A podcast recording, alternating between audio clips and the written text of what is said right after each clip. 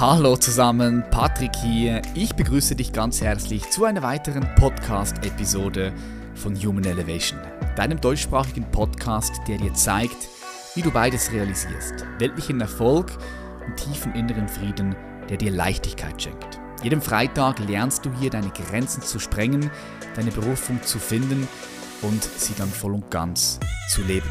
Dazu haben wir interessante Gäste, Experten und Expertinnen aus den unterschiedlichsten Bereichen, die ihre Pairs bereits voll auf die Straße bringen. Hier gibt es keine Tabus.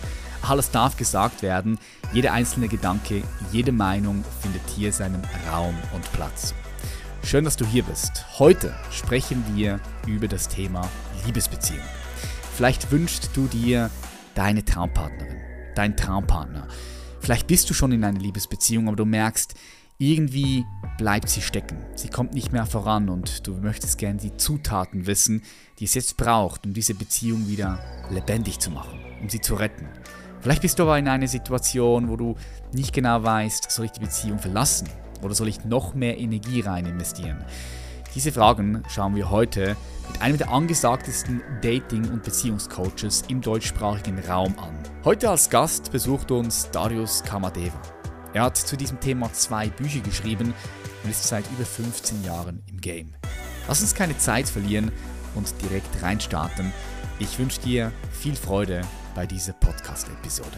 Hey Patrick, schön wieder hier zu sein. Long time no see. Also, so lange war es ja gar nicht. Nee, so lange war es nicht. Es war jetzt, ich glaube, drei Wochen oder ja, drei, vier Wochen. Da war ich bei dir auf dem Podcast. Ja.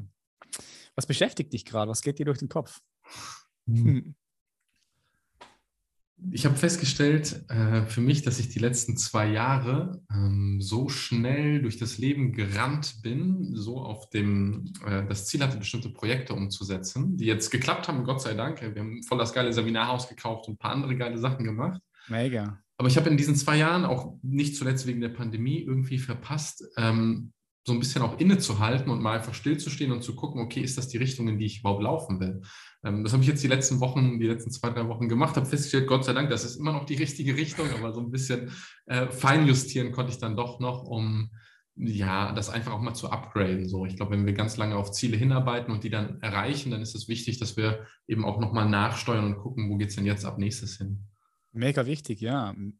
Ich habe auch letztens, letzte, im letzten Jahr habe ich gemerkt, dass ich mir zu wenig längere Auszeiten nehme. Also wo ich sage mal eine Woche komplett out, auch vom, vom ganzen digitalen ja. out, Instagram, Mobile Phone, alles weg. Und dann habe ich gemerkt, wow, krass, doch, das ist schon unglaublich wichtig, weil da einfach auch nochmal Impulse kommen, die sonst nicht kommen, wenn du permanent äh, mit der Elektronik beschäftigt bist. Machst du das auch? Nimmst du dir so Auszeiten, um dich ja, wieder ja. so fein zu justieren? Ja, also normalerweise jede Woche, äh, jedes Jahr so eine Woche. Manchmal, wenn ich es schaffe, auch ein bisschen länger. Ich äh, orientiere mich da eigentlich so an Bill Gates. Der macht ja einmal pro Jahr 14 ja. Tage, einfach nur mit so Büchern in irgendeiner Hütte. 14 Tage habe ich bisher noch nicht geschafft, aber ich glaube das auch, weil wenn wir zu viel Ablenkung im Außen haben, und das weißt du ja genauso gut wie ich mindestens, wenn wir zu viel Ablenkung im Außen haben, dann ist gar nicht so der Raum da, dass aus innen heraus Dinge aufploppen können, weil die Stimme vielleicht noch zu leise ist, zu, zu feinfühlig ist und wir nehmen sie gar nicht wahr oder übergehen sie einfach, weil gar nicht so dieser, dieser Raum da ist. Und deswegen glaube ich, dass ja, in Stille sein, äh, Vipassana-Retreats machen oder was auch immer, äh, eine ganz, ganz tolle Empfehlung für die meisten Menschen wahrscheinlich ist. Mm, definitiv. Jetzt, du hast dich ja spezialisiert, Frauen darin zu begleiten, mhm. äh, eine glückliche, erfüllte Beziehung ja. äh, für sich äh, in ihr Leben einzuladen, auf, auf Männer zuzugehen, Traumpartner zu finden. Jetzt äh, haben wir natürlich viele Frauen hier, die zuhören, die auch schon sicher gespannt sind. Wir haben auch viele Männer. Ich glaube, das Thema ist auch ultra spannend für Männer, die jetzt hier zuhören, weil wenn du interessiert an Frauen bist, ist es wichtig, dass du lernst, Frauen zu verstehen. Ne?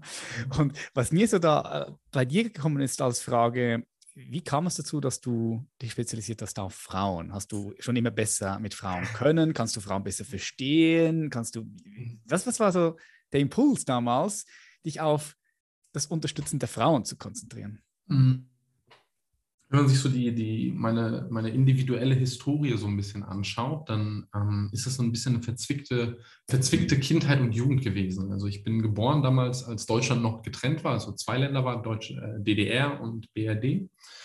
Und als die Grenzen, also ich bin in Ostdeutschland geboren, als die Grenzen dann gefallen sind, sind meine Eltern, äh, mein Vater hatte Arbeit gefunden, nach Westdeutschland migriert. Und wir waren wie Migranten, äh, ganz genauso. Wir haben einen anderen Dialekt gesprochen, wir irgendwie hatten irgendwie ein anderes wirtschaftliches System, anderes kulturelles System, auch wenn wir Deutsche gewesen sind, aber wir waren so ein bisschen anders. Das ist krass, das ist nicht, noch, nie, noch nicht so lange her. Gar nicht so lange her. Also die, äh, also 1990, 1991 war dann die Teilung und man meint das kaum, aber als ich in der ersten Klasse war, habe ich elf, also die Zahl, mit Ö geschrieben wegen Dialekt. Und dann wurde ich halt deswegen ausgelacht. Und so im Nachhinein ist lustig, aber damals war es nicht so lustig. Und wir waren dann quasi meine Familie alleine in Westdeutschland. Mein Vater hat leider mehr Alkohol getrunken, als ihm gut getan hat. Und der ist dann aggressiv geworden. Ähm, eine der ersten Erinnerungen, die ich von damals so habe, ist, wie die Polizei meinen Vater auch tatsächlich aus der Wohnung ähm, entfernt sagen wir einfach mal. Und meine Mutter ist dann mit äh, meiner großen Schwester, meinem großen Bruder und mir ins Frauenhaus geflüchtet. Ähm, also der, das Frauenhaus, wer das nicht kennt, das sind Orte, wo Menschen, die aufgrund von äh, häuslicher Gewalt meistens zu Hause nicht mehr sein können, und dann werden sie da in so einer Art Notunterkunft untergebracht. Und da waren wir dann auch nicht mega lang, ein paar Tage. Aber das war für mich das erste Mal, wo ich festgestellt habe, okay, ich habe irgendwie, Menschen brauchen sichere Räume. Und ähm, mhm. meine eigenen Beziehungen auf Grundlage des Vorbildes, das ich durch meine Eltern hatte, war dann in der Jugend auch nicht so super rosig. Das waren so On-Off-Beziehungen, ähm, viel Drama, viel Action. Und an einem Ostersonntag haben dann Türsteher von der lokalen Disco bei mir zu Hause geklingelt und wollten mir auch für Fratze hauen, ähm, weil ich nicht mehr mit dieser einen Frau zusammen sein sollte, weil jetzt einer der Türsteher mit ihnen zusammen ist. Oh shit. Exakt. Und das waren auch so breite Kerle, wie man sich das halt so vorstellt von Türstehern. Und der eine von denen sitzt jetzt auch im Gefängnis wegen äh, wiederholter mehrfacher äh, schwerer Körperverletzung. Also das sind nicht ganz ungefährliche Menschen gewesen. Aha. Jedenfalls war das so der Punkt, wo ich gesagt habe, Darius, irgendwie dein eigenes Beziehungsleben, das läuft nicht so. Das ist nicht richtig. Das ist, wenn das eine Gefahr für Leib und Leben und auch für deine Familie ist, ist es nicht gut. Also habe ich mich auf eine Reise begeben, habe geguckt, kann man das denn lernen? Also kann man glückliche Beziehungen führen lernen? Und ich wollte das erstmal für mich ganz egoistisch lernen, weil ich wollte nicht mehr in diese mh, hm, ohnmächtige Position hineinrutschen. Also wenn man betrogen wird oder wenn man in Beziehungen Streit hat und verlassen wird vielleicht auch, zumindest mir ging es so, dann kommt man in so eine ohnmächtige Position herein, wo man einfach nicht mehr selbstwirksam sich fühlt zumindest. Mm, kenn ich, kenn ich, ja. ich wollte das ändern, habe mich dann auf die Suche begeben, habe ganz viel gemacht. Ähm, viele Workshops, Seminare, Trainings besucht, Bücher gelesen, alles Mögliche. War dann auch 2010 äh, nominiert in Los Angeles als bester Flirt- und Dating-Coach Europas, aber für Männer noch. Ich habe die ersten Jahre dann für Männer gearbeitet, nachdem ich nämlich ein bisschen besser geworden bin und so Frauen ansprechen konnte, irgendwie Dates haben konnte, sind plötzlich ganz viele Männer in meinem Umfeld auf mich zugekommen und haben gesagt, Darius, du hast doch das raus mit den Frauen, erklär mir das mal. Und ich hatte nicht das Gefühl, dass ich es raus hatte, aber die hatten das Gefühl. Ich dachte, ich lasse die mal in ihrem Gefühl und habe das dann kostenlos gemacht, ganz lange, so vor 15 Jahren schon. Und irgendwann kamen so viele Männer auf mich zu, die gesagt haben, Darius, bring mir doch bei, erfolgreicher mit Frauen zu werden, dass ich gesagt habe, hey Jungs, ich kann nicht, ich muss arbeiten, ich muss irgendwie Geld verdienen. Und die haben mir dann einfach gefragt, was verdienst du in deinem Studentenjob? Hab ich gesagt, keine Ahnung, 10 Euro oder 12 Euro oder so. Okay, ich gebe dir 20. Die haben einfach nochmal irgendwie noch, noch 50 Prozent draufgeschlagen und dachte mir so, boah, ist ja viel, viel besser, dann mach doch das. Und Geil habe dann ähm, sechs, sieben Jahre exklusiv mit Männern gearbeitet, mit ganz, ganz vielen Männern überall Deutschland, Österreich, Schweiz, in Amerika, habe Workshops in auch Los Angeles und ganz viele coole Sachen gemacht. Und habe dann irgendwann festgestellt, okay, das ist voll toll und voll die schöne Arbeit, aber mein individuelles Leben hat sich weiterentwickelt. Ich hatte keine Lust mehr, in Diskotheken rumzuspringen, ständig neue Frauen kennenzulernen und so diesen Playboy-Lifestyle zu leben. Das ist ja, ja, toll, ja, ja. aber es war irgendwie nicht mehr meins. Aha, ich sehe das voll, ich sehe dich schon voll dort in dieser Szene. Kann ich, ja, okay, geil.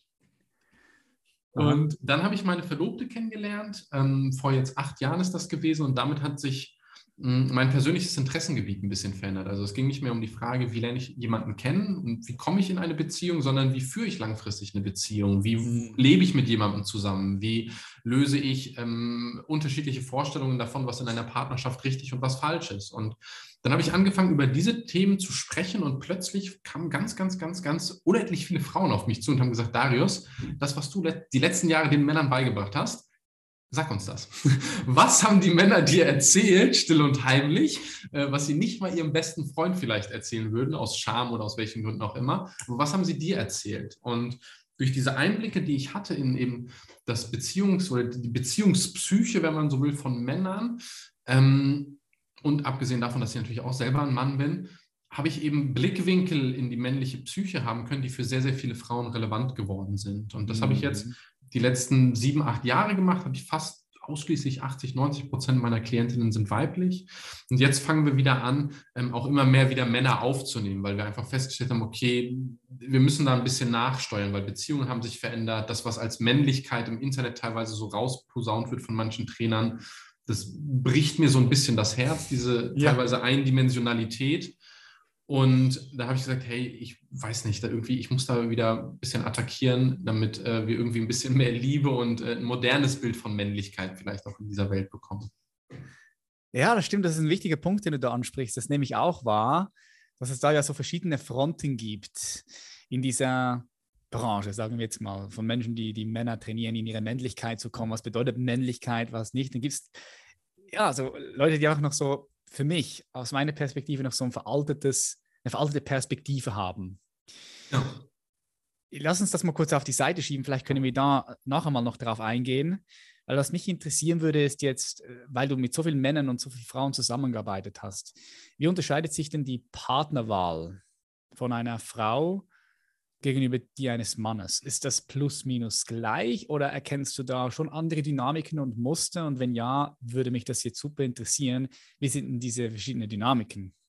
Mhm.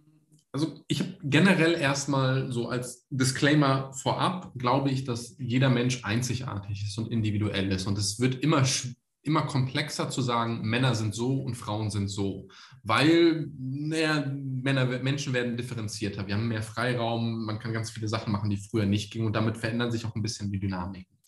Und gleichwohl, wenn wir jetzt sagen, okay, wir nehmen jetzt die, ich sage mal in Anführungszeichen, Standard heteronormative, ähm, heterosexuelle Beziehung, Mann, Frau, Frau, Mann, so der Durchschnittsbeziehungsdynamik, ähm, dann gibt es so ein paar Unterschiede, die Frauen und Männer schon haben. Ähm, unterschiedliche Ängste zum Beispiel, wenn es um das Kennenlernen geht. Also klassischerweise, ich sage nicht, dass das richtig ist, aber in vielen Geisten und in unserer Kultur ist es noch so, ist es ja gewollt, dass der Mann die Frau anspricht. Das ist in den meisten Fällen irgendwie gewünscht, von beiden meistens auch. Und deswegen hat der Mann natürlich eher die Angst, da einen Korb zu bekommen.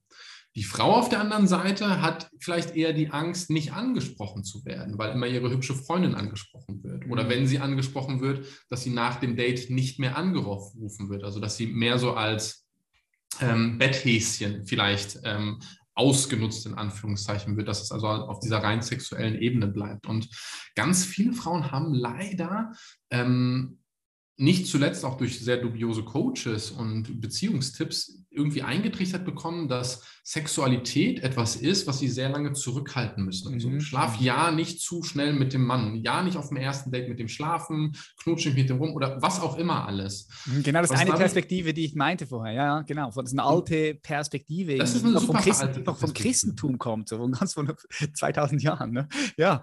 Und was dadurch aber passiert ist, dass bewusst oder unbewusst Frauen auch das Gefühl haben, dass ihre Sexualität das Wichtigste ist, was sie zu geben haben. Deswegen müssen sie es ja zurückhalten, bis der Mann sich das verdient hat. Und das ist eine, eigentlich eine unschöne Selbstsuggestion, weil Sexualität ist voll was Besonderes und ein intimer Moment. Aber das ist ja nicht das Wichtigste oder Besonderste, was du als Mensch zu bieten hast. Das ist ja eine von ganz, ganz, ganz, ganz vielen Facetten. Und indem wir in diesem Paradigma bleiben, limitieren wir uns selbst und geben etwas, was eigentlich ganz unkompliziert, ganz natürlich seit Zehntausenden von Jahren zwischen Menschen passiert, eine Position in einer potenziellen Beziehung, die von Anfang an belastet. Weil wann ist denn der richtige Zeitpunkt, ihn zu küssen? Ist es das mhm. erste Date? Wann darf ich denn mit ihm schlafen? Wann ist es denn früh genug? Wann ist es denn zu spät? Wann habe ich denn und so weiter? Und mhm. das ist eigentlich nicht notwendig. Und so gibt es eben ein äh, paar Dynamiken, wie zum Beispiel ähm, Angst abgewiesen zu werden, ähm, Angst irgendwie im zweiten Schritt abgewiesen zu werden nach dem Sex, ähm, wo man schon so ein bisschen ähm, genderspezifische Unterschiede haben kann oder machen kann. Ähm, dann je nachdem gibt es natürlich noch religiöse Einflüsse, ähm, die vielleicht noch mit reinspielen, je nachdem, in was für einer Familie oder in was für einem sozialen Kontext man sozialisiert wurde. Ähm, gibt es ja auch diese klassischen Sachen, ja, der Mann muss beim ersten Date bezahlen und wenn er das nicht macht, dann ist er nicht wichtig genug. Oder, na, man muss drei Tage warten, bis man nach dem Date anrufen kann an, um nicht zu interessiert ja. zu wirken und all diese Sachen, wo ich mir denke, ja, kann man machen, aber wir als Menschen haben halt auch Raketen, also Menschen auf den Mond geschickt und wir haben so etwas Verrücktes gemacht, so etwas Besonderes. Warum sollten wir uns denn jetzt nach einem Skript richten, was irgendwie schon seit 2000 Jahren überholt ist und was auch ja. gar nicht mehr in unsere Gesellschaft passt? Sehe ich auch so. Ist denn das, was du mit intuitive Liebe meinst, ähm, weil ich habe das gelesen auch bei dir auf der Webpage, dass du ja von dieser intuitiven Liebe sprichst, eben all diese Konzepte fallen zu lassen und dann dich wirklich wahrhaftig zu begegnen? Oder was meinst du konkret mit dieser intuitiven Liebe, von der du da immer sprichst? Also ein, ein, eine Dimension davon ist es auf jeden Fall, sich von alten Limitierungen zu lösen. Also nur weil meine Eltern vielleicht eine bestimmte Beziehungsdynamik gelebt haben, heißt es nicht, dass ich das machen muss. Ähm, oftmals, wenn, wenn unsere Eltern uns irgendwie geprägt haben, dann machen wir entweder, wir wiederholen das Muster oder wir fallen genau ins Gegenteil. Weil wir sagen, so will ich gar nicht sein. Also meine Mama, die war finanziell abhängig von meinem Papa und deswegen konnte der immer machen, was sie will und das hat ihr Selbstbewusstsein kaputt gemacht und deswegen äh, ist meine Mutter unglücklich gewesen. Weil ich nicht so sein will, werde ich jetzt genau das Gegenteil total unabhängig und selbst wenn mir ein Mann einfach nur irgendwie netterweise helfen will, sage ich, nee, brauche ich nicht, kann ich alles alleine.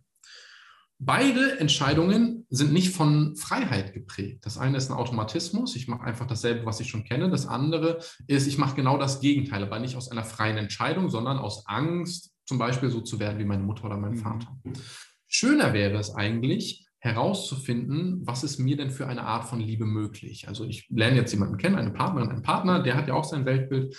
Und dann nicht zu gucken, so muss unsere perfekte Liebe sein, so muss unsere Beziehung sein, sondern mal einen Schritt zurückzugehen und zu gucken, ja, ich wünsche mir zwar diese einen Sachen da hinten, aber was ist uns denn miteinander möglich, so als ein co-kreierender Schaffensprozess, der vielleicht auch gar nicht so mega vorausgeplant ist im Sinne von, okay, in zwei Jahren müssen wir Kinder haben und in drei Jahren bauen wir das yeah. Kann man auch alles machen, wenn man da Bock drauf hat, aber vielleicht noch mal zu gucken, was entwickelt sich denn da ganz natürlich? Also was ist denn die Beziehung, die in uns steckt, die so gelebt werden will? Und das hat ganz viel zu tun, auch mit sich die Freiheit zu nehmen, eine Beziehung zu leben, wie man sie leben will. Das ist ja für jeden was anderes.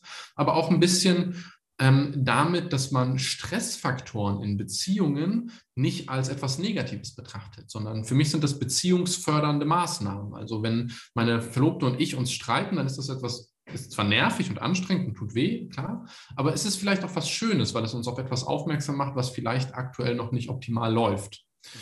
Und eben diese Zeichen wahrzunehmen und für sich selbst zu reflektieren, was für eine Art von Beziehung möchte ich denn eben haben? Was fühlt sich für mich individuell stimmig an? Und das kann ganz anders sein als die Beziehung meiner besten Freunde zum Beispiel. Das ist für mich so diese Richtung intuitive Liebe, also wo ich anfange natürlich mich selbst zu lieben, das ist eh immer die Basis, aber von da aus auch so ein bisschen wie so ein Forscher explorativ zu gucken, was ist uns denn möglich für eine Art der Liebe? Mhm wenn ich so mal in die Gesellschaft schaue, dann fällt mir etwas auf, dass die Scheidungsraten explodieren. Also vor allem jetzt noch bei der älteren Generation. Ja, jetzt wollte ich dich gerade mal fragen. Also jetzt vor allem bei der Generation auch meine Eltern. Ne, also ich sehe da so viele Ehen, die, die auseinandergehen. Warum glaubst du, entwickelt sich das so in diese Richtung? Weil es war früher ja nicht ganz so heftig. Ich denke einfach auch wegen den kulturellen Hintergründen. Ja, man macht es nicht, man lässt sich nicht scheiden, man bleibt zusammen, bis der Tod uns scheidet. Also ich nehme es manchmal so wahr, dass die Leute auch, auch zu schnell äh, eine Beziehung aufgeben. Zwei Fragen, die ich dir gerne mitgeben möchte. Wie nimmst du das wahr? Warum passiert das, dass die Scheidungsraten explodieren? Und zweiter, zweite Frage, woran merke ich, wenn ich in einer Beziehung bin, dass ich jetzt lieber rausgehen soll oder ob ich noch weiter dafür kämpfen soll? Wenn wir erstmal auf den ersten Teil gehen, ähm, warum gibt es immer höhere Scheidungsraten? Ähm, ähm, erstmal die Frage, warum heiraten Menschen eigentlich? Also wo kommt das denn her, dass wir heiraten? Ähm, ganz, ganz früher, vor 10.000 Jahren, haben Menschen nicht geheiratet. Wir sind als Nomaden durch die Welt gezogen, haben irgendwie Säbelzahntiger gejagt und hatten vielleicht das, was wir so tragen konnten, das war halt unseres. Und irgendwann haben wir gelernt, auch geil, wir können ja so äh, Mais in Boden machen und dann haben wir hier Maispflanzen und das ist gut für nächsten Winter, also werden wir jetzt Bauern. Und wenn wir Bauern sind, dann haben wir plötzlich etwas, das hatten wir vorher nicht, wir haben Besitz. Wir haben nämlich diesen Bauernhof aufgebaut und wir wollen jetzt sicherstellen, dass wenn wir irgendwann mal alt sind, es gibt nämlich noch kein Sozialsystem von vor 4.000, 5.000 Jahren, wenn wir irgendwann mal alt sind, dann müssen wir von irgendwas leben, also setzen wir Kinder in die Welt und wir wollen sicherstellen, dass diese Kinder unsere Kinder sind, mit drakonischen Strafen. Und dann führen wir etwas ein, ein Rechtskonstrukt, einen Vertrag im äh, deutschen Rechtstext, ich gehe davon aus, dass es in Österreich und der Schweiz genauso ist, in dem Heiratsgesetztext steht nicht einmal das Wort Liebe. Das hat gar nichts damit zu tun. Das ist eine Güterrechts- verbindliche ähm, Gemeinschaft, die ich da aufmache. Das ist einfach ein reiner Rechtsprozess. Und aus diesem Hintergrund heraus wurden Ehen irgendwann eigentlich mal eingeführt. Also um sicherzustellen, dass die Frau, äh, weil patriarchalisches System, Männer haben das do dominiert und geführt. Das ja auch, die Kirche hat das ja gemacht, hat ja gesagt, äh, wenn Frauen ehebrüchig sind, dann direkt steinigen, wenn der Mann, ja, nicht so schlimm. Ähm, und erst so vor so vor 200 Jahren äh, im Zeitalter der Romantik mit Leuten wie Goethe, als Goethes Werther geschrieben hat zum Beispiel, dort wurde die Liebe als etwas romantisch Verklärtes ähm, aufgeladen. Die Ehe wurde, die eheliche Beziehung wurde so romantisch verklärt aufgeladen. Bis dahin war es ganz normal, dass man romantische Beziehungen außerhalb der Ehe mhm. auslebt, weil romantische Beziehungen die betriebswirtschaftlich oder ähm, die, die gütertrennende Beziehung gefährden könnte. Das macht es nämlich komplizierter, wie wir ja alle auch gelernt haben. Mhm. Und das heißt, erst seit 200 Jahren haben wir überhaupt den Anspruch der romantischen Liebe innerhalb unserer Beziehungen. Und dann ist noch etwas Spannendes passiert im äh, Anfang des 19. Jahrhunderts, Industrialisierung. Ähm, Menschen wurden immer individueller, Frauenwahlrecht ist gekommen, Frauen wurden wirtschaftlich eigenständige Personen. Und dieser Individualismus hat dafür gesorgt, dass wir Menschen ähm, für unsere individuellen Stärken und Schwächen geliebt werden wollen. Also ich habe mal meine Oma gefragt, Oma, wie ist es denn damals gewesen? Du hast ja den Opa kennengelernt, wie war das denn? Dann meinte sie gemeint, naja, wir waren an diesem Tanzabend hier in dieser einen Kneipe und da hat er mich angesprochen, das war ein schmucker Kerl, abends hat er mich nach Hause gebracht und dann waren wir halt zusammen. Und dann sind die zusammengeblieben. Und mein Opa war ein geiler Typ und meine Oma ist eine tolle Frau und die haben bestimmt auch oft eine gute Beziehung geführt, aber der Anspruch, die Erwartungshaltung war eine andere. Denn damals hat man geheiratet um dann gemein, um, um diese Basis zu haben, um gemeinschaftlich erwachsen zu werden, gemeinschaftlich seine Persönlichkeit zu entwickeln. Heutzutage gehen wir in Beziehungen erst dann, wenn wir uns entwickelt haben, erst dann, wenn wir gut, korrekt, fertig, wie auch immer, selbst optimiert sind, was auch immer das heißen mag. Und dann gehen wir in Beziehungen. Und wir haben dann aber nicht mehr die Notwendigkeit, zusammenzubleiben. Also wenn meine Oma sich hätte von meinem Opa trennen wollen, das war nach dem Zweiten Weltkrieg, das war in der DDR, das war eine krasse Diktatur, das war, es, äh, wohin hätte sie gehen ja. sollen? Hätte keinen interessiert, die hatten ganz andere Sorgen. Mhm. Und genauso war es ja auch in Westdeutschland. Also es gab ganz andere Sorgen. Ich weiß jetzt nicht, wie, die, wie, wie, es in der Schweiz und in Österreich gewesen ist, aber wahrscheinlich ähnlich. Schweiz vielleicht ein bisschen anders, aber die Menschen hatten andere Sorgen. Es gab gar nicht diese Möglichkeit, sich zu trennen. Heutzutage haben wir aber die Freiheit zu entscheiden, will ich mit dieser Person zusammenbleiben oder nicht. Und viel Scheiße, die sich unsere Eltern vielleicht früher angetan haben und trotzdem zusammengeblieben sind, würden wir heutzutage gar nicht mehr akzeptieren. Da würden wir sagen, ich glaube, du hast einen Vogel, ich gehe jetzt. Mhm. Und deswegen ist es eigentlich was Gutes, dass mehr Ehen geschieden werden, denn es wurde noch niemals, noch niemals nie eine glückliche Ehe geschieden. Das passiert nicht. Ja, richtig. Das, einfach, das, passiert einfach nicht. Und deswegen mhm. muss man auch kein Mitleid haben mit Menschen, die sich scheiden lassen. Da muss man nicht hingehen und sagen, oh, du tust mir leid. Nee, weil wahrscheinlich wird er ja jetzt glücklicher. Mhm. Sonst ja. hätte er sich ja nicht scheiden lassen. So. Mhm. Und das heißt, wir haben da einfach eine sehr große kulturelle Veränderung gemacht. Und die ist eigentlich was Schönes, weil wenn wir uns freiwillig dazu entscheiden, zusammenzubleiben, ist es nicht mehr auf Zwang basierend. Ähm, das ist manchmal schwieriger, so wie in der Uni muss man selber lernen. Da sagt der Lehrer nicht einfach, du musst das jetzt so machen, das ist schwieriger, aber irgendwie auch ein bisschen freier, wenn man sich freiwillig dazu entscheiden kann. Mhm. Ja, sehe ich. Wie nimmst du wahr, wenn du in einer Beziehung bist? Dass du noch mehr reinvestieren solltest oder ob du vielleicht eher rausgehen solltest, wenn es jetzt Leute gibt, die in einer Beziehung sind hier, Frauen, Männer, und sie sind sich einfach unsicher, soll ich weitermachen, soll ich rausgehen? Was sind das so Anzeichen, die du da mal in den Raum geben kannst? Also die es ist ja, eine, wenn man es jetzt mal so aus so einer Metaposition betrachtet, dann ist es ja so eine Zielkonfliktfrage. Also ich will etwas haben und ich frage mich halt, will ich das wirklich haben? Also will ich mit dieser Person zusammen sein oder will ich als Single vielleicht leben? So. Ich könnte zum Beispiel mal anfangen, beide Beispiele mal durchzuexorzieren. Einfach gedanklich mir mal überlegen, okay, mal angenommen, ich bleibe mit dieser Person zusammen. Was bedeutet das denn? Wo bin ich denn dann in drei Jahren? Wie sieht mein Leben wahrscheinlich aus, wenn ich drei Jahre das jetzt noch weitermache? Und ist es eine wünschenswerte Zukunft? Ich könnte mich aber auch fragen, wie sieht mein Leben denn aus, wenn ich mich jetzt trenne? Und natürlich sind das hypothetische Fragen, weil who knows, was in drei Jahren ist, keine Ahnung. Aber man bekommt dann schon mal so eine erste Idee. Und ich finde, eine der, eine der Sachen, die ich immer wieder auch in Coachings feststelle, ist, sich selbst gegenüber ehrlich genug zu sein, äh, zu fragen, warum möchte ich in der Beziehung bleiben oder warum möchte ich das nicht mehr? Mhm. Denn das ist eine sehr, sehr individuelle Geschichte. Vielleicht möchte ich nicht mehr in der Beziehung sein, weil es mir einfach zu intensiv wird und ich Angst habe, meine Schattenseiten zu bearbeiten. Dann wäre es vielleicht ein schlechter Grund, rauszugehen. Mhm. Wenn ich aber Angst habe, aus der Beziehung zu gehen, weil mein Partner, meine Partnerin mir dann vielleicht als Stalker auflauert und mich bedroht, andere Baustelle. Und da eben sich Raum zu schaffen, auch mal mit Freunden, Freundinnen zu reflektieren, darüber zu sprechen, aber mit Vorsicht. Die meisten Freunde und Freundinnen sind ganz schlechte Beziehungsratgeber, leider. Ja, äh, aus ganz unterschiedlichen Gründen, aber trotzdem mit denen zu sprechen und mal ähm, einfach so gedankliches Sparring zu betreiben, zu sagen, hey, wie, wie schätzt du das denn ein? Wie nimmst du mich denn wahr und so weiter. Und eine Sache, die mir und meinen Klienten immer ganz toll hilft, ist, wir haben so einen vierstufigen Prozess. Das heißt, wir fangen nicht erst mit der, die meisten Menschen, die zu mir kommen, und wahrscheinlich wird es bei dir ähnlich sein, die kommen und sagen, hey, was soll ich tun? Ich will ein bestimmtes Ziel erreichen, sag mir, welche, welche Handlung soll ich vollziehen?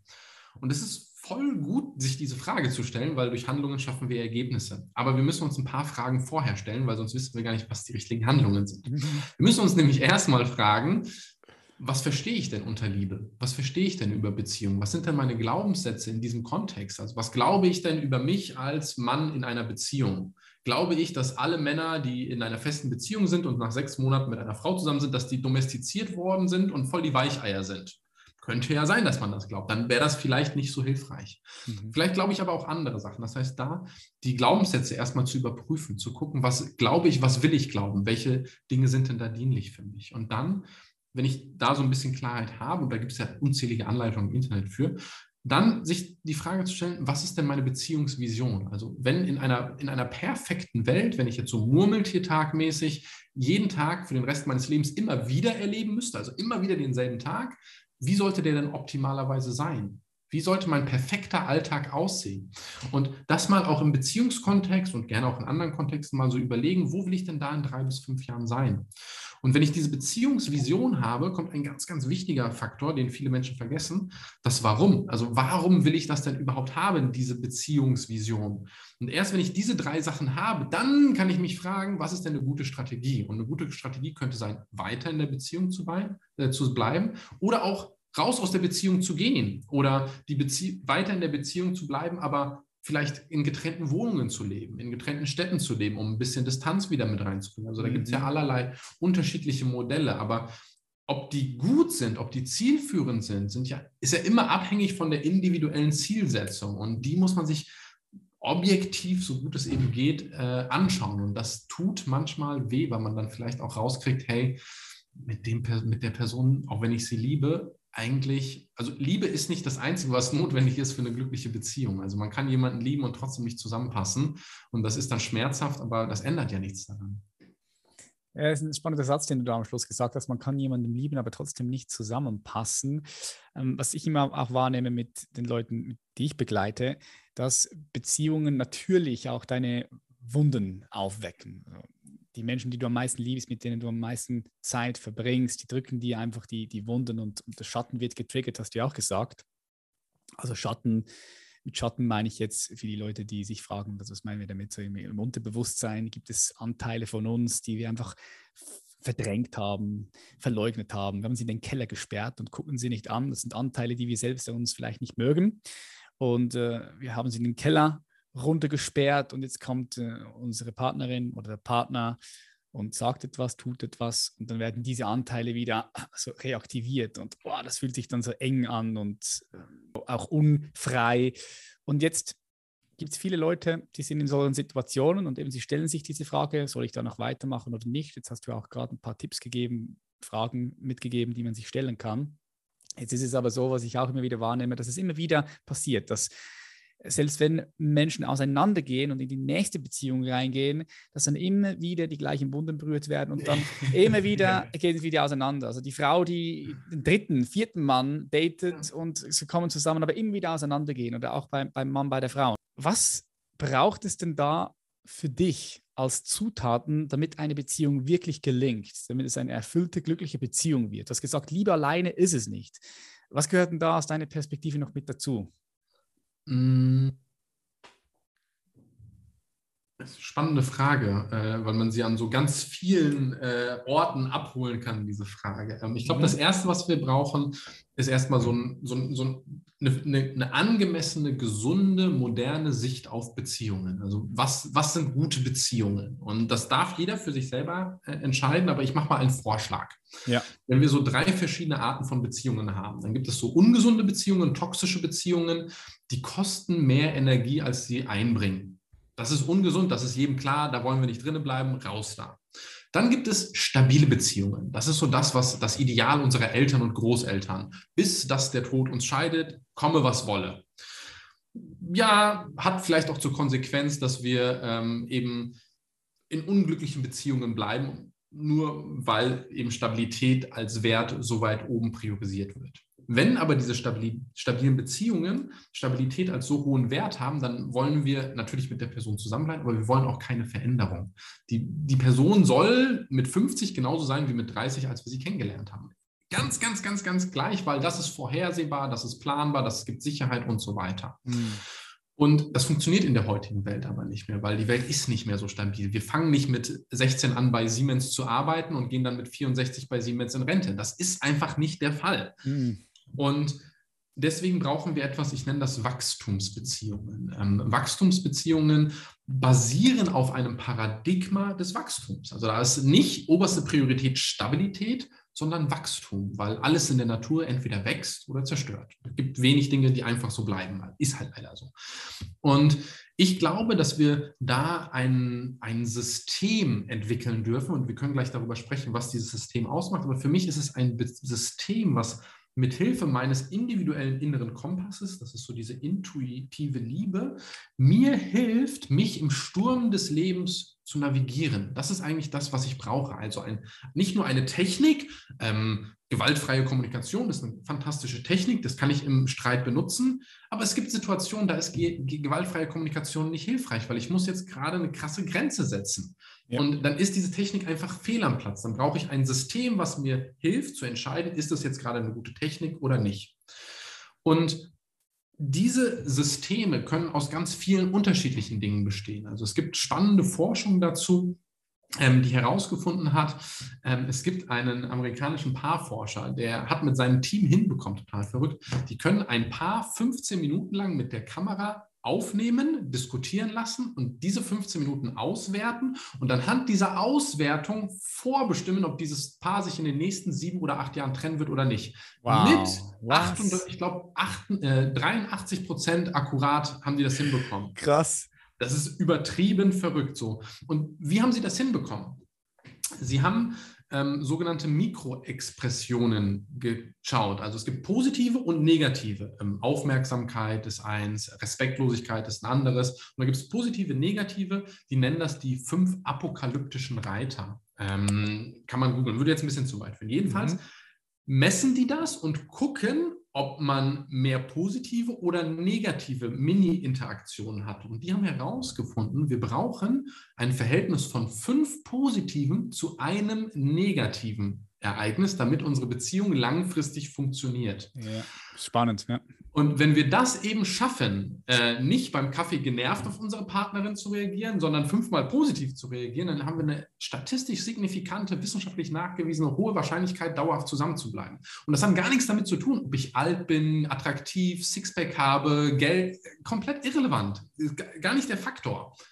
Und Diese Dinge können wir aber lernen, also ähm, aufmerksam zuhören zum Beispiel, die Sprache der Liebe der anderen Person zu sprechen. Und lauter solche Systeme können wir nutzen, um die Wahrscheinlichkeit für eine langfristig glückliche Beziehung zu erhöhen, einfach so auf der ähm, System- und der Verhaltensebene.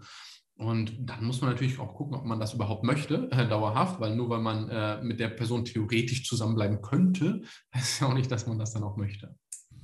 Ja, genau. Da gibt es ja auch ganz viele verschiedene Beziehungsmethoden, ähm, Beziehungssysteme. Wir haben auch letztes Mal bei mir im Podcast darüber gesprochen, die Monogamie, Polygamie. Ja. Ich finde, das ist auch so ein Thema, worüber sich viele Leute gar nicht Gedanken machen, sondern sie schlittern einfach rein in, diese Beziehung und äh, da ist so Treue und du darfst mit keinem anderen Partner und keiner anderen Partnerin. Du darfst nicht das mal jemanden so, attraktiv das so, Ja, das ist, so, das ist so normal, oder? Das, und hinterfragt das nicht. Wie, wie, nimmst du das wahr mit der Arbeit bei, bei Frauen? Ist das jetzt eher ein, Männer, ein Männerding, dieses offene, offene Beziehung, Polygamie oder eher Frauending? Und wie findet man das für sich so heraus, was man da machen möchte? Ich glaube, dass es so kulturell Männern eher zugesprochen wird, weil Männer sind die äh, krassen Stecher, wenn sie viele Frauen daten. So. Da gibt es ja auch ganz viele seltsame Vergleiche. Ich glaube das nicht. Ich glaube, es ist ja. Bullshit. Aber das ist einfach gesellschaftlich so und das ist ja auch so diese Fantasie, okay, als Mann, ich suche mir so zwei, drei Frauen und dann lebe ich so ein bisschen wie Hugh Hefner in der Playboy Villa. Ist ja so die Fantasie. Und äh, Frauen wird diese Fantasie weniger zugestanden. Ähm, die weibliche Sexualität im Allgemeinen ist mit mehr äh, gesellschaftlich, religiös, kulturell, mit mehr Scham besetzt. Ähm, ja. Es ist ja auch die Scham, also der Schambereich der Frau totaler Schwachsinn. Ähm, und deswegen trauen sich Frauen das weniger häufig so in den in Anführungszeichen öffentlichen oder zumindest persönlichen Raum reinzutragen, mit Freundinnen, mit ähm, anderen Menschen, weil die haben vielleicht einen guten Partner, einen guten Job, Haus, Familie und sie haben ja eigentlich alles, um glücklich zu sein, sind es aber trotzdem nicht und fühlen sich dann schlecht, weil anderen geht es ja viel schlechter als einem selbst. Äh, und man sollte ja eigentlich auch gar nicht glücklich sein, weil eigentlich ist ja alles gut. Und das ist eher so ein bisschen so eine, so eine, so eine weibliche Dynamik, wenn man so will, wobei das natürlich auch auf Männer zutreffen kann. Mhm. Und wichtig ist, da eben erstmal, ich glaube auch da, offen zu sein. Also zu sagen, okay, ich erlaube mir erstmal darüber nachzudenken. Das ja, ich erlaube mir mal da rein zu fühlen, ohne mich selbst dafür zu geißeln sofort und zu sagen, nee, das darf man ja nicht und äh, aber wenn oder wie. Erstmal so ein bisschen da reinfühlen. Und was, glaube ich, ganz vielen Menschen, die so in diese Richtung forschen wollen, hilft, ist, wenn sie erfahren, dass nur weil sie das mal testen, sie nicht für den Rest ihres Lebens so leben müssen. Also es gibt ja, ja auch äh, ganz viele Beispiele wie dich auch, die sagen, hey, ich habe das eine Zeit lang gelebt und es ist eine tolle Erfahrung. Aber aus welchen Gründen auch immer möchte ich eine andere Erfahrung in meiner Lebenszeit machen und ich lebe jetzt was anderes. Und ich glaube, das nimmt ganz, ganz viel Druck schon mal raus, weil es nicht so eine finale für immer Entscheidung ist. Mhm. Und dann im Optimalfall natürlich mit dem Partner, der Partnerin darüber sprechen, sofern das möglich ist. Äh, mit manchen Partnern ist das vielleicht nicht möglich, da muss man sich so ein bisschen daran tasten und erstmal die kommunikative, vertrauensvolle Grundlage schaffen, dass man überhaupt über solche schwierigen Themen sprechen kann und dann vielleicht solche Themen aufploppen lassen. Ähm, aber auf gar keinen Fall einfach so im Alleingang entscheiden, okay, ich öffne jetzt die Beziehung, wird schon nicht rauskommen.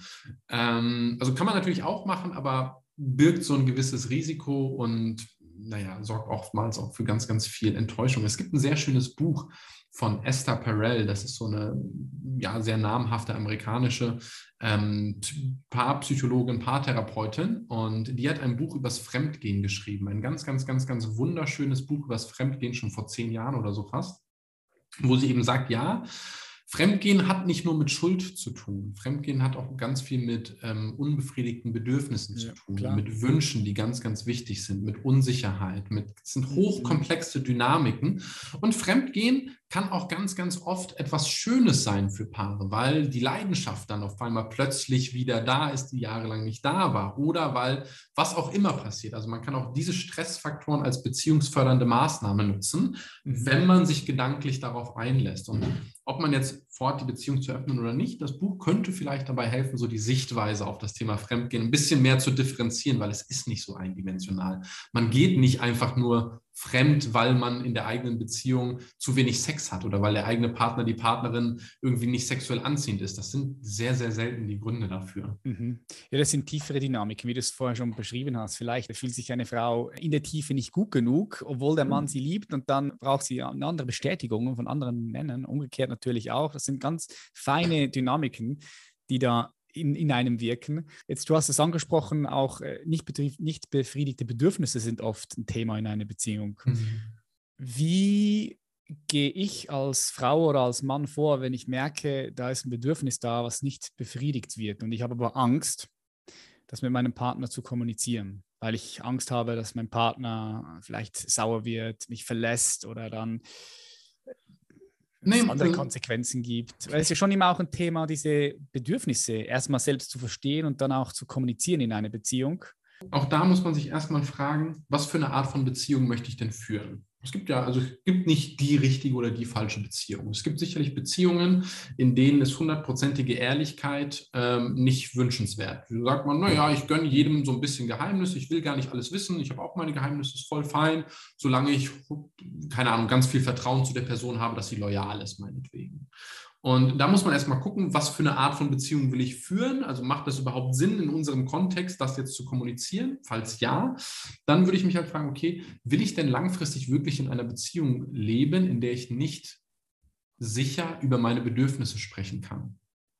So. Richtige Frage. Ja. Und wenn ich das bisher nicht mit meinem Partner kann, dann würde ich vielleicht erstmal zu meinem Partner oder zu meiner Partnerin hingehen und nicht sofort mit dem eigentlichen Bedürfnis hingehen. Also nicht sagen, hey, ich würde gerne mal einen Gangbang mit 18 Leuten machen, so jetzt mal ganz plakativ, sondern erstmal hingehen und sagen, hey, Schatz, ähm, ich stelle immer wieder fest, dass ich manchmal einfach Gedanken in meinem Kopf habe und ich fühle mich unsicher, die mit dir zu teilen, weil ich nicht genau weiß, ob du gerade empfänglich dafür bist, du bist gerade von der Arbeit gekommen oder hast Stress und wie kann ich denn mit, für uns beide, wie können wir denn zusammen einen sicheren Raum schaffen, in dem wir in Ruhe über auch andere komplexere Themen sprechen können. Also erstmal so generell den Raum dafür schaffen, so ein bisschen. Pre-Framing quasi.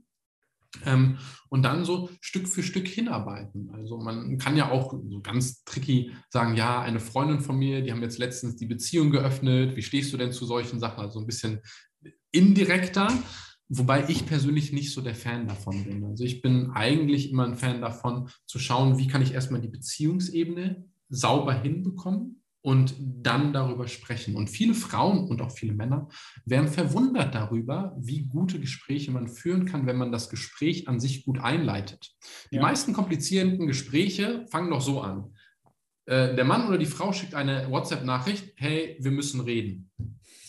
Ja. Übermorgen.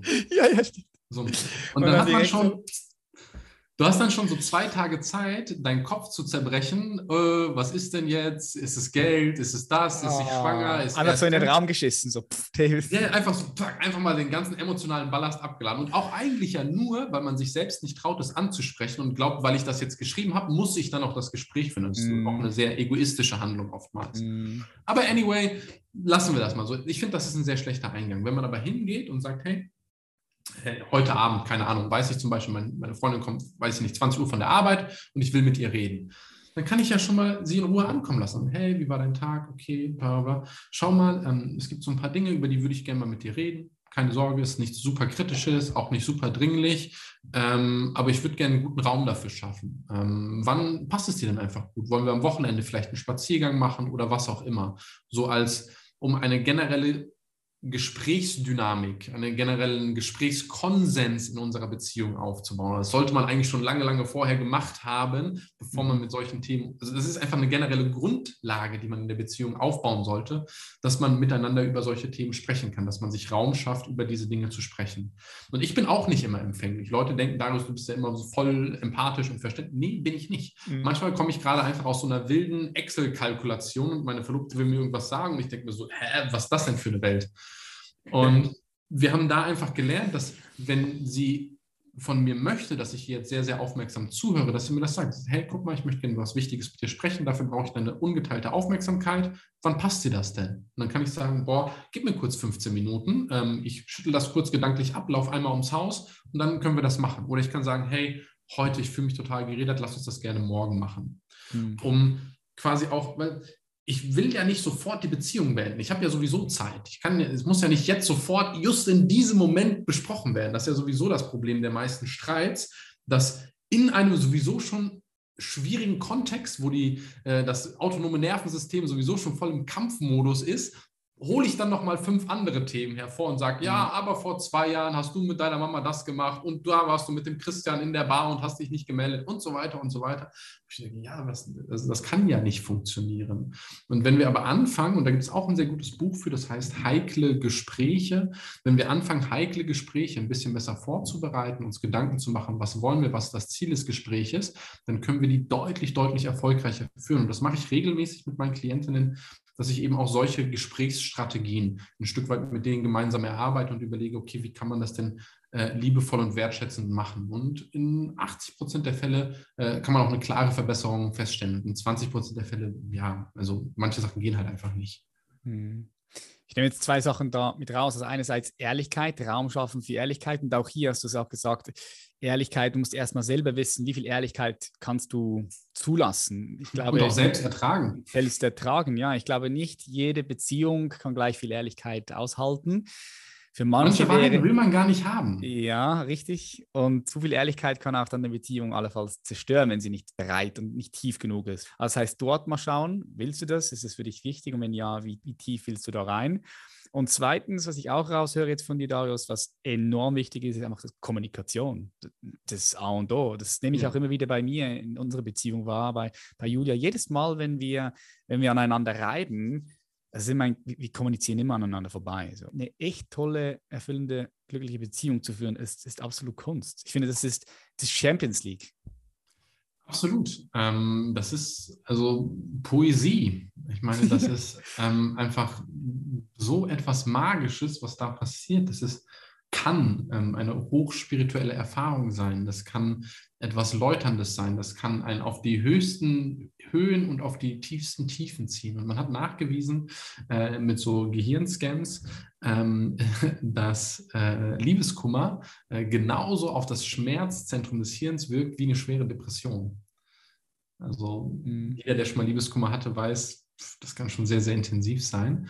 Und ähm, der, der größte Faktor auf unser, äh, der Einfluss hat auf unser subjektives Glück, Glücksempfinden, also wie glücklich sind wir so mit unserem, mit unserem Leben und mit unserem Ding, ist nicht Geld, sondern unsere zwischenmenschlichen Beziehungen. Und da ist natürlich die Liebesbeziehung und die Liebesbeziehungen, wenn es mehrfache sind, ähm, ein ganz, ganz, ganz, ganz riesengroßer Faktor. Also auch für Erfolg, für wirtschaftlichen Erfolg ist ja auch nachgewiesen übrigens, Männer, die verheiratet sind, leben länger als Single-Männer. Ähm, das ist für uns Männer gut, bei Frauen ist nicht so gut. Ähm, die haben ein bisschen äh, Nachteile dadurch, weil die schlechter schlafen. Mhm. Ja, ja, ja, kann sein, kann sein. Ähm, aber wir Männer leben länger, äh, wenn wir verheiratet sind. Krass. Ja, so eine Beziehung entwickelt dich einfach halt auch weiter. Also wenn du, wenn du, wenn du jetzt, so wie du gesagt hast, reingehst und du sagst, hey, das ist eine Wachstumsbeziehung, dann äh, kannst gar nicht anders, als dich weiterzuentwickeln. Das ist gar nicht möglich. Ansonsten, du musst ansonsten die Beziehung verlassen. Entweder entwickelst du dich weiter oder du verlässt die Beziehung, weil ja. alles andere kannst du früher oder später nicht mehr aushalten. Wenn du sagst, ja. wenn du so sagst wie du, wir gehen jetzt auf eine Wachstumsbeziehung ein. Alles andere macht auch keinen Sinn, weil das Leben ja, entwickelt sich ja sowieso ständig weiter. Also gerade Menschen, und ich mutmaße, dass es einfach deine Zuhörer, deine Zuhörer nochmal ganz im Speziellen trifft. Menschen, die sich persönlich weiterentwickeln wollen. Menschen, die sagen, hey, ich will irgendwie mein Potenzial leben, was auch immer das bedeutet. Das heißt nicht, dass ich super reich werden will. Ich kann auch mein Potenzial leben, indem ich einfach im Schülervorstand bin und mich da ganz aktiv einsetze und super geil bin oder einfach Vollzeit-Daddy, Vollzeit-Mutti bin. Kann genauso ein erfüllendes Leben sein. Aber ich muss eben herausfinden, was für eine Art von Leben will ich haben. Und deine Zuhörer, deine Zuhörerinnen sind ja sowieso schon an Entwicklung interessiert. Deswegen kommen stabile Beziehungen für die, für euch eigentlich gar nicht in Frage. Das ist, mhm. also das ist noch ein Paradigma, was so mitschwingt, aber das ist eigentlich nicht mehr, das ist nicht mehr aktuell. Genauso wie diese verklärte Hollywood-Sichtweise, die, also Liebesbeziehungen, wir hatten das ja vorhin schon ein bisschen angeschlossen, dass erst vor 200 Jahren überhaupt die romantische Liebe da reingerüstet worden ist. Da wurden so viele Sachen reingerüstet in äh, romantische Ehe, Liebesbeziehungen. Dafür hat man früher ein ganzes Dorf benutzt. Diese Aufgaben, die jetzt ein Partner benutzen, äh, machen soll. Mhm. Und natürlich führt das zu Komplikationen, weil eben ich nicht mehr meinen besten Freund habe, der extern ist, den ich einmal oder zweimal die Woche sehe, sondern mein bester Freund lebt jetzt sieben Tage die Woche mit mir in einem Haus. Das ist aber auch mein Liebespartner, das ist aber auch mein größter Fan, das ist mein Manager, das ist whatever alles und das führt automatisch zu Rollenkonflikten. Das geht Aha. gar nicht anders. Aha, da braucht es Klarheit darüber, wer welche Rolle auch, ne? wer übernimmt welche Rolle, zu welchem ja. Zeitpunkt auch. Auch was für eine Art von Liebe man haben will. Manche mhm. Menschen sagen, ich will eher mehr leidenschaftliche Liebe haben, manche sagen, ich will eher eine freundschaftliche Liebe haben, manche sagen, hey, Sex ist gerade in meiner Lebensphase nicht so mega wichtig, aber ich brauche einen Partner, auf den ich mich verlassen kann. Dann braucht man mhm. mehr partnerschaftliche Liebe. Und so muss man das eben ein bisschen austangieren, weil man kann nicht alles gleichzeitig haben. Ich kann nicht mit, wenn wir nur das mhm. Thema Verlangen nehmen, ich will da gar nicht so drauf eingehen, wann finden wir jemanden denn besonders anziehen? Wann haben wir ein großes Verlangen nach dieser Person? Wenn wir sie noch nicht gut kennen, wenn es neu ist, wenn es unsicher ist, wenn nicht so ganz klar ist, wie das ausgeht. Mhm. Aber wann können wir besonders gut mit jemandem heiraten, Familie gründen, ein Haus bauen, langfristig planen? Na, wenn wir den besonders gut kennen, wenn wir alles von dem wissen, wenn wir genau wissen, der ist jetzt so und ist vorhersehbar. Und allein diese beiden Faktoren stehen sich komplett im Weg. Deswegen ist auch in vielen Beziehungen irgendwann das Sexleben so ein bisschen schlechter, wenn die Partnerschaft besser läuft. Und wenn die Partnerschaft schlechter läuft, wird das Sexleben wieder besser. Und die Leute wundern sich, was ist denn da los? Mhm. Und das hat mit diesen Dynamiken zu tun. Ich, ja, ich, es ist gut, dass du das ansprichst mit dem, mit dem Kennenlernen. Ich finde, ich finde, was für mich wichtig ist in einer lebendigen Beziehung, ist auch immer wieder deinen Partner oder deine Partnerin versuchen neu zu sehen, weißt du, mit frischen Augen und alles mal zu vergessen, weil ansonsten schläft die Beziehung so ein bisschen ein. Wenn du denkst, du kennst deinen Partner schon genau und, und wie er jetzt heute ist, äh, oder respektive, ja, wie er heute sein wird, so war er auch schon gestern und da kann nichts Frisches Neues passieren. Es ist also für mich auch immer wieder wichtig, meine Partnerin neu zu sehen, mit frischen Augen. Ja. ja. Ich meine, wir kennen uns selbst ja. Manche kennen sich besser, manche kennen sich schlechter, aber ich würde nicht von mir zu behaupten, dass ich mich wirklich, wirklich, wirklich kenne. Also ich ja. kenne schon viel von mir, aber so wirklich, wirklich, nee. Und ist auch okay. Äh, aber ich kann meine Partnerin ja gar nicht so wirklich, wirklich. Ich weiß, was, wie sie ihren Kaffee mag und dass sie morgens gerne Aha. länger schläft als ich. Aber das ist ja noch relativ oberflächlich. Aha. Jetzt haben wir viel über äh, Beziehungen gesprochen. Wie gelingt gute Beziehungen? Jetzt gibt es vielleicht ein paar Zuhörer, Zuhörerinnen, die hier mit dabei sind, die, die keine Beziehung haben, die sich aber gerne eine wünschen. Vor allem mhm. jetzt denken sie, ja, ich will auch so eine Wachstumsbeziehung, geil, will ich machen. Aber irgendwie passiert einfach nichts. Ich, ich, ich lerne niemanden kennen. Oder jetzt Corona, ich kann nicht raus groß. Was empfehlst du denen für konkrete Handlungsschritte, um diesem Ziel, ein Stück näher zu kommen? Mm, also der allererste Schritt ist, sich erstmal Gedanken zu machen, was für eine Partnerschaft, was für einen Partner will ich also haben. Also so ein Traumpartner, Avatar. Das haben die meisten auch schon mal gehört. Das ist ein gängiger Tipp, ist ein wichtiger Schritt. Der zweite Schritt, den vergessen die meisten Leute aber, die, also ich muss, ich muss mir herausfinden, was für einen Partner will ich denn haben? Und dann muss ich mir die Frage stellen, was für einen Partner will denn dieser Partner haben? Mhm. Also wer müsste ich denn sein, damit ich die Zielgruppe meiner Zielgruppe bin? Weil wenn ich jetzt diesen durchtrainierten, erfolgreichen Unternehmer haben will, dann kann ich mit dem wahrscheinlich nicht viermal die Woche abends auf der Couch liegen und Netflix und Pizza machen. Das wird wahrscheinlich nicht funktionieren.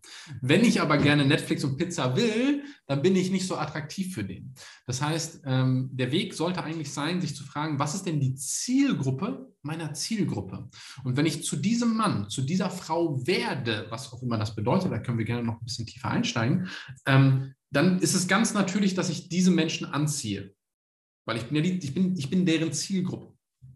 So, das ist der erste Teil der Antwort. Und der zweite ist, ich würde mich immer an vorgefilterte Orte bewegen. Also ich würde gucken, welche Orte sorgen denn aufgrund ihrer Beschaffenheit oder dem, was man da tut, dafür, dass ein bestimmtes Klientel angezogen wird. Also mal angenommen, ich wäre Vegetarier und würde sagen, ich, mir ist es ganz wichtig, dass mein Partner, meine Partnerin Vegetarier ist. Dann kann ich natürlich in den nächsten Nachtclub gehen und versuchen, da jemanden kennenzulernen. Aber da ist die Trefferquote halt nicht so hoch. Wenn ich jetzt auf einen vegetarischen Vortrag gehe von einem vegetarischen Kochautor meinetwegen, dann ist, sind da Menschen, die sich automatisch diesem Thema wohlgesonnen sind. Und auf diesen vorgefilterten Orten lerne ich auch viel leichter Menschen kennen. Denn wenn ich in eine Bar gehe oder in einen Club gehe, dann ist jedem klar, ich bin da, um jemanden kennenzulernen. Und das ist manchmal ein bisschen schwierig. Wenn ich aber auf so einer, auf einem Vortrag bin, dann kann ich einfach die Person neben mir fragen, hey, haben Sie das neue Buch schon gelesen? Und es ist eine ganz natürliche Frage. Wir kommen ganz natürlich inhaltlich relevant ins Gespräch. Und vielleicht lerne ich so schon direkt den Partner oder die Partnerin kennen. Aber falls nicht, ist es gar nicht so schlimm, weil ich mache zum einen Sachen, die ich sowieso gut finde. Ich entwickle mich weiter, ich gehe auf Vorträge, Konferenzen, Seminare, wo auch immer hin. Und ich erweitere mein soziales Netzwerk um Menschen, die ja auch Menschen kennen. Und ich habe das schon so heftig oft erlebt, dass ich mit Klientinnen gearbeitet habe. Wir machen das in einem Mentoring, in der Heldinnenreise, wo wir genau diese Strategie entwickeln. Und die fangen dann an, so ein aktiveres Leben zu leben, gehen, keine Ahnung, einmal die Woche, zweimal die Woche oder wie auch immer, gehen die an solche Orte. Und auf einmal haben Geil. die so ein vibrant Social Life. Die, sind, mhm. die werden eingeladen zu Partys, zu Events, zu Vernissagen. Auf einmal sind so, wow, so krass, so viele Optionen. Und dann kommt auf einmal jemand und sagt, ja, du solltest mal den Stefan kennenlernen. Ihr würdet voll gut zusammenpassen. Und du solltest mal die Marie treffen. Oder nächstes Mal kommt äh, Jennifer dabei. Unterhaltet euch doch mal. Weil die meisten Beziehungen entstehen nach wie vor über das soziale Netzwerk. Platz zwei, mhm. äh, soziales Netzwerk, Arbeit und Co. Arbeitsplatz. Platz ja. zwei ist dann Online-Dating. Da kann man natürlich auch mhm. machen, auch da vorgefilterte Orte eben gucken. Ähm, aber über solche vorgefilterten Orte hat man eigentlich immer die höchsten Erfolgsaussichten. Geil, ich liebe, was du sagst. Also zuerst überlegen, wie soll dein Traumpartner, Traummann aussehen, Traumfrau und dann überlegen, okay, welcher Traumfrau, Traumpartner möchte sie genau. oder er und dann schauen, okay, und dann schauen, okay, wo sind denn diese Leute, ne? wo halten sie sich auf? Dort hingehen ja. und dann einfach ins Gespräch kommen. Finde ich mega, weil ich denke, hier, also hier diesen, diesen Schritt zu machen, wirklich auch, auch rauszugehen an Veranstaltungen, Vorträge, Events. Äh, viele, viele Leute bleiben da in der Komfortzone, machen diesen Schritt nicht und fragen sich dann, okay, warum, warum lerne ich jetzt niemanden kennen? Ja, weil du nicht rausgehst, weil du nichts machst. Ne? Und wenn es schon ganz schade. unnatürlich für jemanden ist, mit einem fremden Menschen zu sprechen, dann wird es ja noch unnatürlicher sein, mit einem fremden Menschen zu flirten. Mhm. Und wenn das ganz unnatürlich ist, dann ist das nicht so sexy, dann ist das nicht so charmant. Wenn wir uns aber daran gewöhnen, dass es normaler wird, mit fremden Menschen zu sprechen, dann ist es auch normaler, mit fremden Menschen zu flirten. Und das ist so die Basis, die wir erstmal brauchen. Und ein Flirt ist ja auch nichts Schlimmes. Also ein Flirt kann ja auch einfach eine ganz zwanglose, ähm, unproblematische, ungefährliche Begegnung sein mit einer Kellnerin, mit einem Kellner. Da muss mhm. ja nicht immer was draus werden. Das kann auch einfach nur eine schöne Zeit haben. Hey, wir sind uns sympathisch und diese zwei Minuten unseres Lebens teilen wir unsere Aufmerksamkeit, teilen wir, machen wir uns gegenseitig das Geschenk unseres Bewusstseins. Bewusstsein ist sowieso das Sexyste, was es überhaupt gibt. Mhm. Ähm, Und wir, wir teilen das mal so kurz miteinander und danach gehen unsere Seelen wieder in andere Richtungen. Und wir erfreuen uns einfach an diesem kurzen Lächeln, was wir hatten, an diesem kurzen Spike sexueller Energie mhm. oder was auch immer es gewesen ist. Mhm. Und das dürfen wir, diese Energie dürfen wir auch äh, mit Leichtigkeit in unser Leben einladen und auch irgendwie so normal werden lassen. Ganz wichtig, das ist, das ist sogar noch mal ein Schritt davor. Ne? Wenn du Schwierigkeiten hast, überhaupt mal wirklich rauszugehen und Leute anzusprechen, einfach mal in Kontakt zu treten mit dem Kellner, mit der Kellnerin, wie du es gesagt hast, und dann, und dann diese Leute auch anzusprechen, mal, mal, mal das, das, wahrzunehmen, was da passiert, was, was überhaupt ein Blick ist, wenn mhm. du jemand in die Augen schaust. Ganz, ganz wichtig. Und dann kannst du ja dort langsam reinwachsen, dort Sicherheit holen und langsam reinwachsen. Finde ich mega. Ist ja auch ein Social Skill, der super hilfreich ist. Also das mhm. wird dir wahrscheinlich genauso gehen, mhm. ähm, wenn man an neue Orte kommt und einfach so ein bisschen sozial kompetent ist. Man kann direkt ein ganz anderes Netzwerk aufbauen. Also ich bin hier vor acht Wochen in ein neues Haus gezogen. Ich habe mich jetzt schon mit dem besten Restaurant im Dorf, mit dem Geschäftsführer befreundet, mit dem Chefkoch, mit alle sind so meine äh. Freunde äh. jetzt geworden. Wenn ich so anrufe, sage, ah, okay, der Darius kommt. Und ich bin seit acht Wochen in dem Dorf hier. Einfach, mhm. weil ich mich eben getraut habe, mir ein bisschen Gedanken gemacht habe, okay, was für Verbindungen möchte ich da eben aufbauen. Mega. Jetzt äh, will ich noch ganz gerne kurz in einen anderen Bereich reingehen und zwar eine Frage dir mitgeben, die ich all meinen Gästen stelle. Stell dir vor, du fliegst auf den Mond, du guckst runter und du siehst die 7,8 Milliarden Menschen als eine Spezies. Und ähm, schaust so, was beschäftigt die gerade so und, und stellst dir die Frage, was braucht der Mensch jetzt gerade am meisten? Was kommt da für dich als Antwort?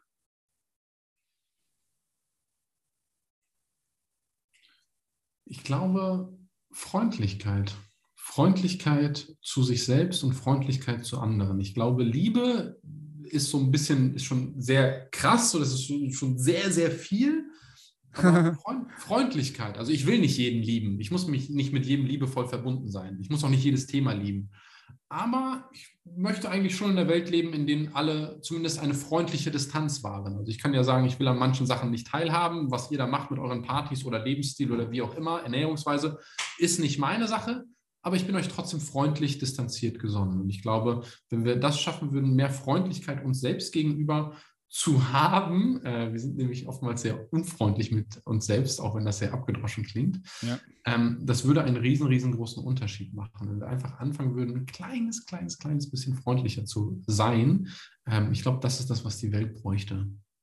Na, Freundlichkeit, ja, mag ich, ja. ja, so ganz unkompliziert, so gar nicht so ein riesengroßes Drama, sondern einfach seid ein bisschen freundlicher, wenn ihr im Supermarkt seid. Sagt einfach mal, hey, danke, dass ihr hier seid. Schönen Feierabend später. Äh, Kleinigkeiten. Das kann der Unterschied ausmachen. Ja, und wer weiß, was daraus wird. Also, ja. wenn man manchmal so nett ist, dann ja. stellt man fest, zwei Wochen später, jemand erinnert sich, ah, du warst doch derjenige, der hier mir geholfen hat, die Kisten wegzuräumen. Und du hast doch dies oder jenes gemacht. So viele nette Sachen passieren, wenn man einfach ein netter Mensch ist. Irgendwie das Wort nett sein hat irgendwie so eine schlechte Konnotation in unserer Gesellschaft bekommen. Aber Aha. ich bin gerne ein netter Kind. Ja, stimmt, stimmt, das ist so. Sei ja auch nicht zu nett, weil ansonsten kriegst du noch eins in die Fresse oder was. Das ist auch so, eine, so, ein, so, so ein ja, seltsames so Paradigma. Du darfst ja, nicht zu nett zu Frauen ja, sein, sonst mögen die dich nicht. Aha, ja, stimmt. Ja, ja. Ja, sag's nicht. Oder stimmt, was hältst du eigentlich von dem, von den ganzen Coaches, die sagen, hey, du darfst, du, du das ist, das ist so ein Paradigma, geht auch in die ähnliche Richtung, weil ich habe das gerade nicht präsent. So, du musst, du darfst nicht zu sehr zeigen, dass du sie willst. Genau. Und dann musst du,